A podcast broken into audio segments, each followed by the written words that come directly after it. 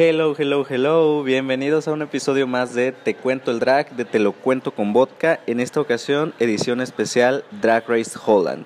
Mi nombre es Héctor y bueno, oigan, si escuchan por ahí un ruido de ventilador, eh, soporten por favor, porque aquí en Monterrey, que es donde me encuentro, pues está haciendo un calor horrible, entonces no lo quiero apagar.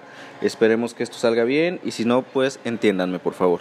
Oigan, esta semana ya me siento mucho más familiarizado con eh, Drag Race Holland, eh, sobre todo con las participantes, como que creo que ya puedo decir mejor sus nombres.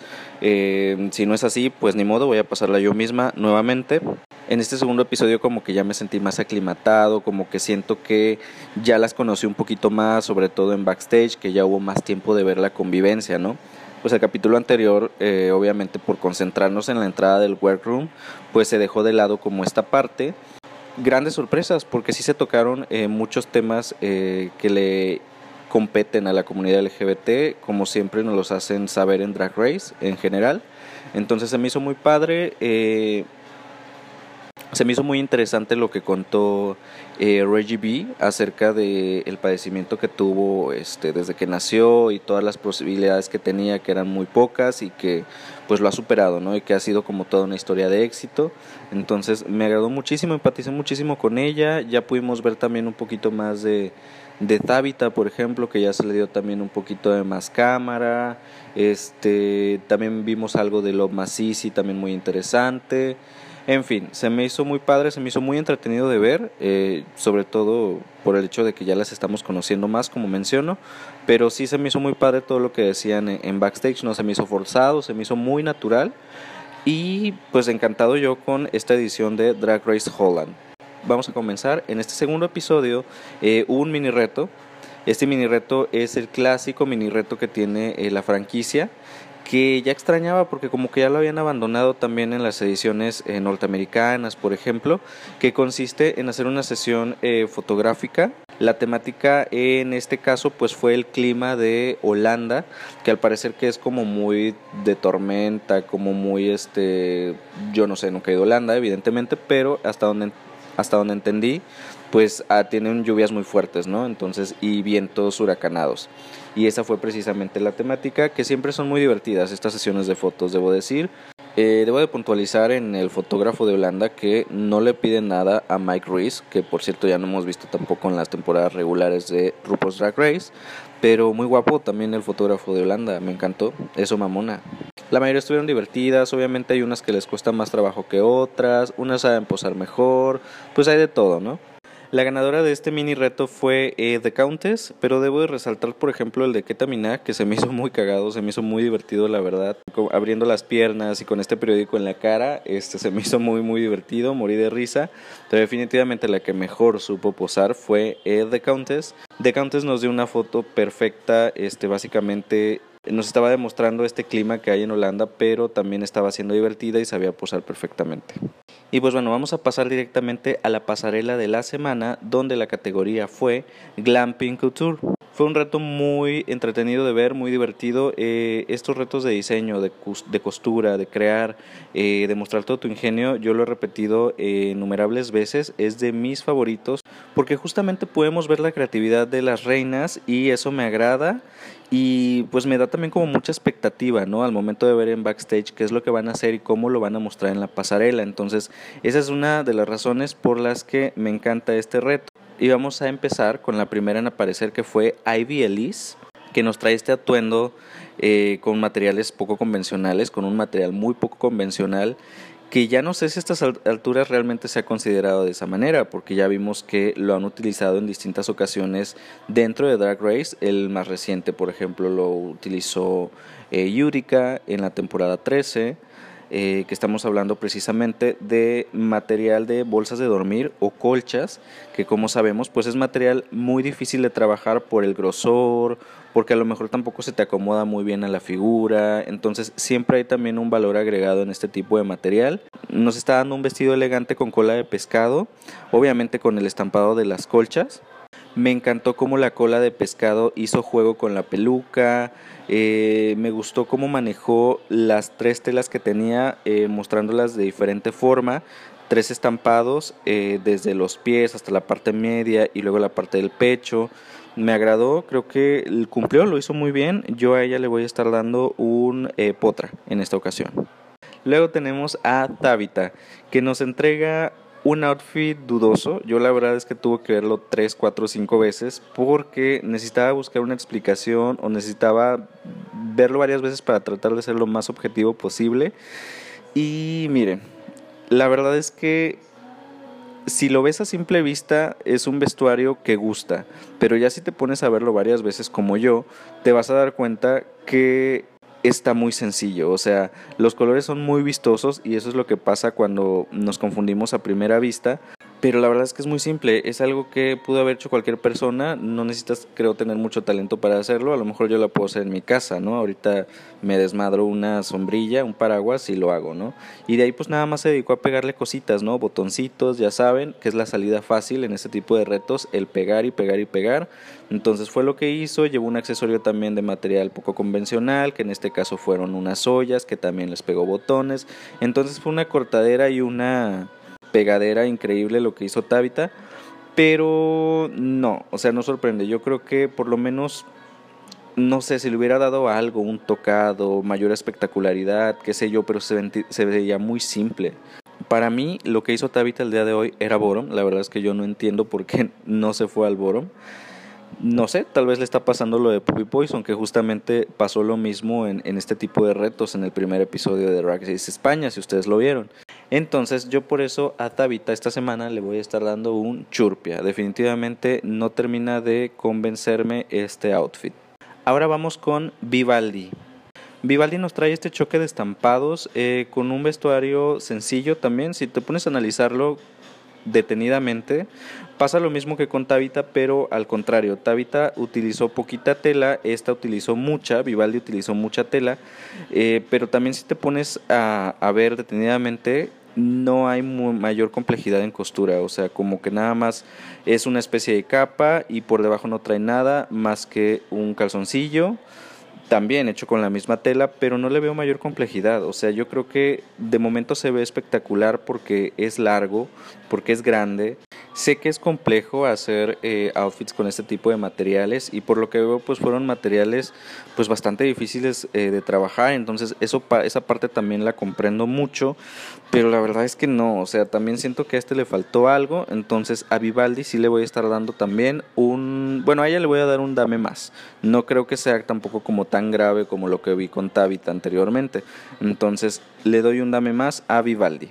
Tenemos ahora a The Contest que viene a salvar la pasarela de los dos anteriores que vimos porque justamente esto es donde yo decía que nos podían haber dado mayor complejidad con materiales muy poco convencionales y en este caso pues Vivaldi trató de darnos una especie de alta costura. De hecho se ve que es una chica de la moda como Soronaste aquí en México eh, porque la peluca se veía elegante, se veía acorde a lo que llevaba puesto, hacía juego con las medias, con los guantes, le dio una temática, esta temática como selvática, de cocodrilo, eh, me encantó, me encantó el detalle del bolso también, le puso estos ojitos de cocodrilo, entonces ella nos trajo una combinación entre alta costura, algo como muy selvático y algo muy reptiliano y funciona perfecto.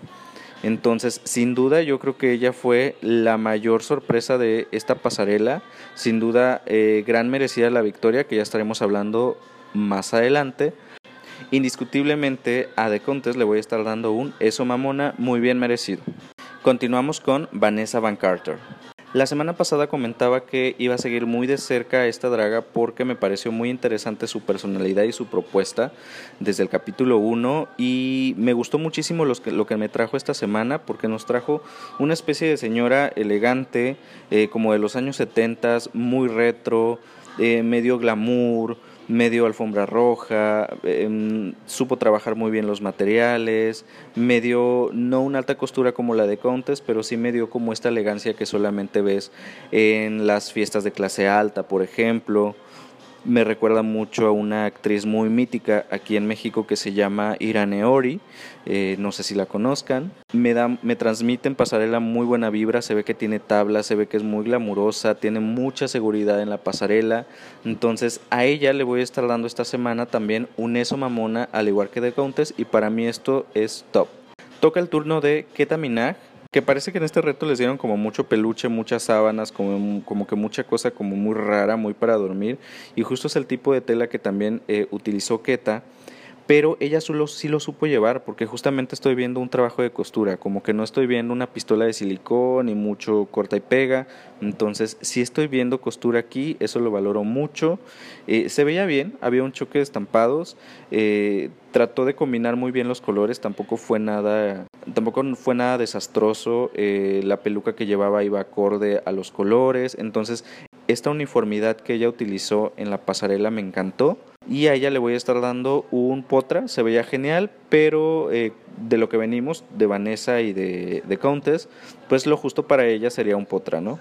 Luego tenemos a Love Masisi, que miren, Love Masisi me cayó muy bien, o sea, me gustó su historia en backstage, en el workroom, empatizo mucho con su persona, quería que me gustara su outfit, la verdad es que lo estuve viendo varias veces y dije, es que quiero que me guste, quiero que me guste, quiero que me guste, pero no, para mí claramente Love Masisi también era un bottom, eh, yo no entiendo por qué no se fue. Si nos olvidamos un poco del ángel que tiene ella como persona, la verdad es que sí lo merecía no hubo complejidad en esto. Desde el momento en que agarró el material que tomó en el workroom, yo dije, híjole, esto puede salir bien como puede salir mal. Y efectivamente, ella siguió mucho del estampado de la tela, que era una combi, le llamamos aquí en México, pero como que todo lo concentró ahí y ni siquiera nos dio una buena costura, ¿saben? O sea, obviamente se ve que no se dedica a esto, que no se dedica a coser, pero pues esto no es justificación, ¿no? Yo creo que pudo haber dado, no sé, pudo haber tenido ideas mejores para salir del problema, pero es que hasta el recorte de la llanta que llevaba como bolso de accesorios se veía chafa, o sea, se veía muy mal, se veía que se echó, literal ella agarró las telas de la basura y se las puso encima y la verdad es que no se veía nada bien, se veía bastante, bastante mal, la peluca tampoco le ayudaba mucho, no sé, sentí que se metió en un bote de basura, salió y pasó a la pasarela. Pero pues bueno, a Love Masisi le voy a estar dando indudablemente un churpia, el segundo churpia de esta semana. Luego viene Reggie B, que también aplicó la Artata de un recorte y pego y nos vamos ya para el festival del Kinder, ¿no? Pero lo que sí quiero rescatar de Reggie B es que, por ejemplo, no se veía mal, o sea, no se veía bien, pero tampoco se veía del asco, como por ejemplo Love Masisi, que le acabamos de hablar, ¿no? Eh, por lo menos ella se veía que le echó ganitas, por lo menos recortó los corazones que puso en los accesorios, trató de darle juego con las botas, los colores también se veían muy ad hoc a lo que traía, la peluca se veía correcta, trató de darnos un concepto, cuando se puso este accesorio para dormir, o sea, sí nos traía también una temática como de, de ya me voy a la cama, ¿saben? Incluso traía el cojín en el cuello, y pues bueno, yo a ella le voy a estar dando un dame más. No le voy a dar un churpia porque no estuvo del asco, repito, pero eh, pudo haber estado mejor, sí, entonces un dame más por eso. Tampoco estuvo del asco, repito. Y bueno, finalmente la última en pasar es My Little Pony, que hizo alusión a su nombre. My Little Pony y nos trae esta especie de fantasía muy de este tipo de caricaturas de, de los ponis, todo muy fantasioso, este color morado con azul, todos pasteles. Ella parecía como un personaje sacado de un cuento de hadas. No sé, un juguete que te sale en la cajita feliz, edición especial princesas, qué sé yo. Entonces, eso me gustó muchísimo, dio un concepto, el trabajo estaba bien, nada del otro mundo, pero por lo menos era vistoso, lo supo lucir muy bien en la pasarela. Sin duda, My Little Pony le voy a estar dando un potra, estuvo correcta. Y pues con ella finalizamos lo que es la pasarela de esta semana, que fue Glamping Couture.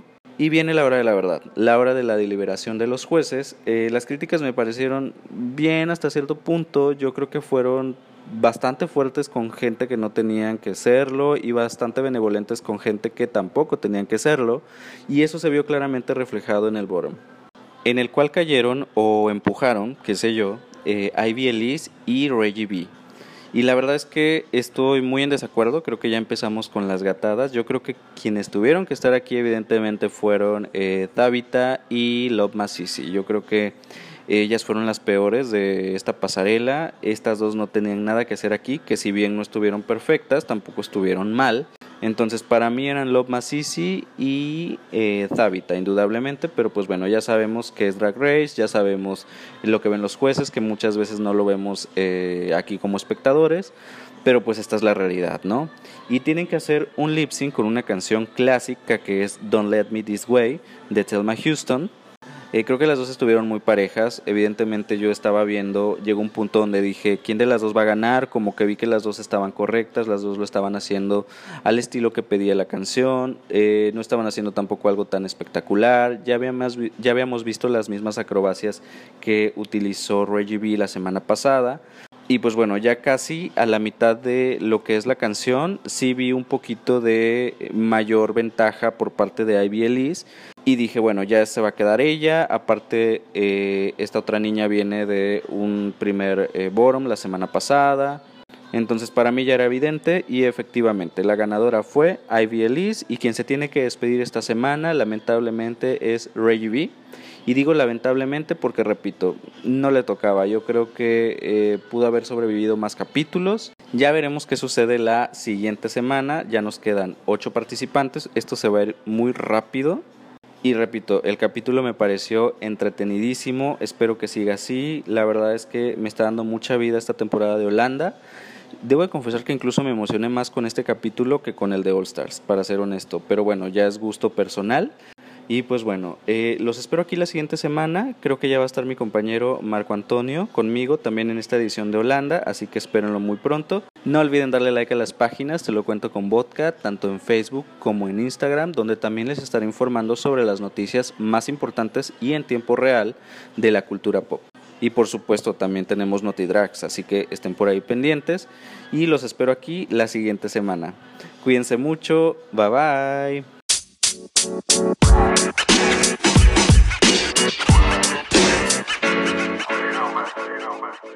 you.